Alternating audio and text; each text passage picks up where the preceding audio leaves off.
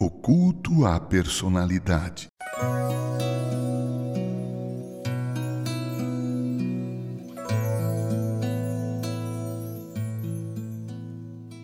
Ao longo dos meus anos de vida e também todos vividos no seio da igreja cristã, tenho presenciado o surgimento de algumas lideranças que permanecem como boa referência até hoje. Um dos momentos nos quais eu mais me emociono é o da jubilação de um ministro da Palavra de Deus, cuja caminhada, por mais difícil que tenha sido, terminou em honra para Deus e para a Igreja de Cristo. Vou citar aqui alguns nomes de casos positivos. Ora, os negativos omitirei para não cometer o pecado da maledicência.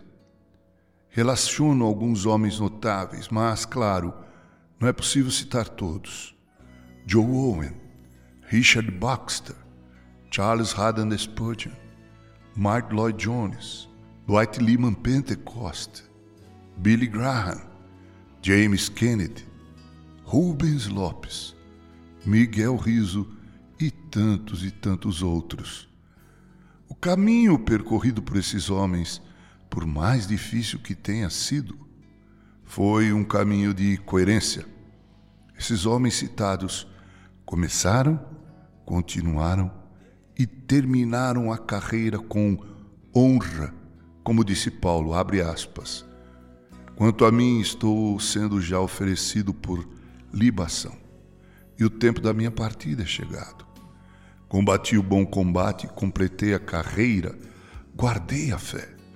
Já agora, a coroa da justiça me está guardada, a qual o Senhor, reto juiz, me dará naquele dia. E não somente a mim, mas também a todos quantos amam a sua vinda. Fecha aspas. 2 Timóteo 4, verso 6 ao verso 8.